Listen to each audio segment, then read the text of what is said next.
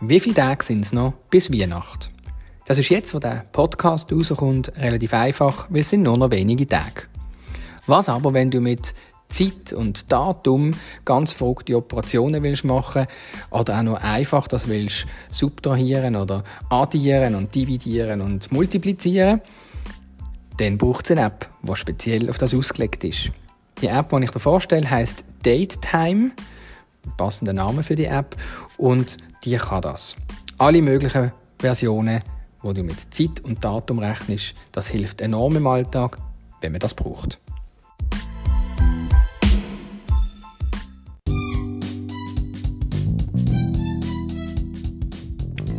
Danke, dass du dir meine Podcasts anhörst.